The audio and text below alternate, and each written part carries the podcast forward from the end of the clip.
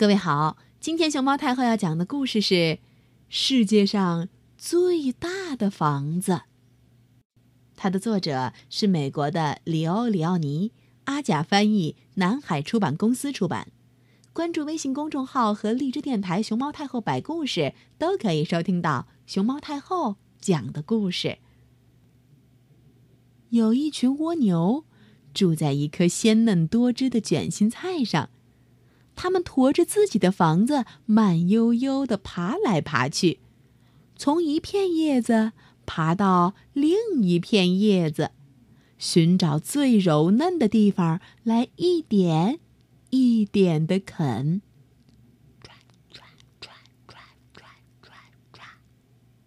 有一天，一只小蜗牛对他的爸爸说：“等我长大了。”我要拥有世界上最大的房子。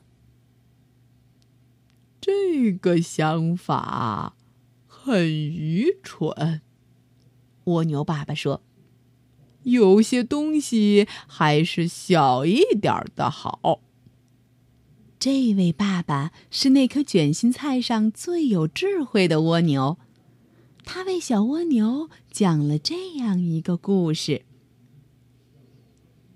从前有一只小蜗牛，就像你一样。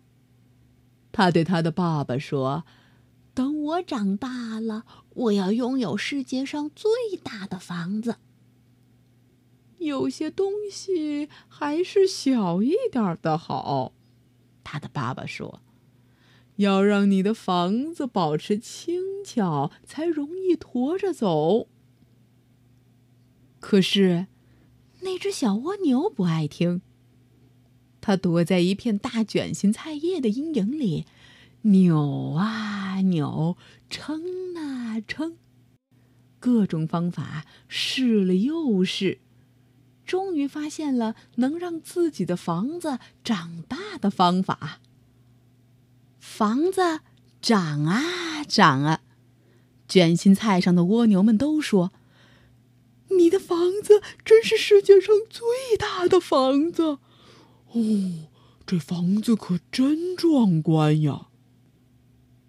小蜗牛继续扭啊扭，撑啊撑，直到它的房子大的就像一个瓜。然后，它试着把尾巴快速的拧来拧去。又学会了怎么让房子长出大大的尖角。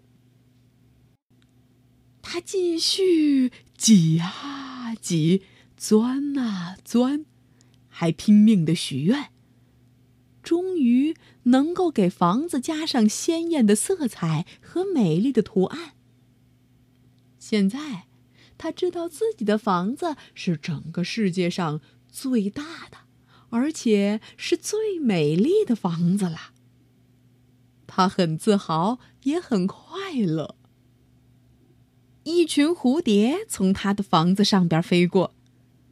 快看，一只蝴蝶说：“一座大教堂。”不对，另一只蝴蝶说：“嗯，那是马戏团。”他们绝对想不到。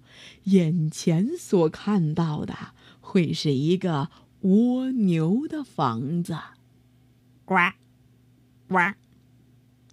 还有一家子青蛙，在去远处池塘的路上忽然停了下来，心中充满了敬畏。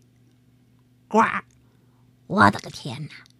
他们后来对亲戚们说：“你们肯定从来没见过那样的奇观。”呱呱。一只普普通通的小蜗牛，竟然驮着一个像生日蛋糕一样的大房子。有一天，当蜗牛们吃光了那颗卷心菜上所有的叶子，只剩下几根疙疙瘩瘩的菜梗时，他们就要搬到另一颗卷心菜上去了。可是，天哪！那只小蜗牛。根本没法挪动，他的房子实在是太重了，他只好留了下来。但没有东西可吃。慢慢的，他变得越来越弱，越来越小。那房子只剩下了空壳，而那空壳子也一点一点的垮。碎了，垮了，直到最后，什么也没有剩下。故事讲完了，小蜗牛差一点儿就要哭了。可是这时候，他想起了自己的房子。我会让它一直小小的，他想。等我长大了，我想去哪儿。就去哪儿。于是有一天，他轻轻松松、高高兴兴的上路去看世界了。有些叶子在微风中轻轻摇摆，有些叶子沉沉的垂向地面。在黑土地裂开的地方，水晶在晨曦中闪闪发光。那边有几个红底儿圆点的蘑菇，还有些像塔一样高高耸立的花茎，顶上的小花仿佛正向人招手。一颗松果躺在蕨草那像花边一样漂亮的阴影里，一堆鹅卵石躺在沙床上，光滑圆润，就像斑鸠蛋。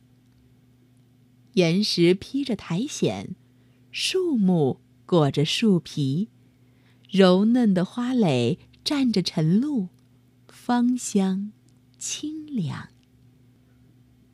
小蜗牛非常快乐，它背着自己小小的房子，用自己的双眼看着世界的角角落落。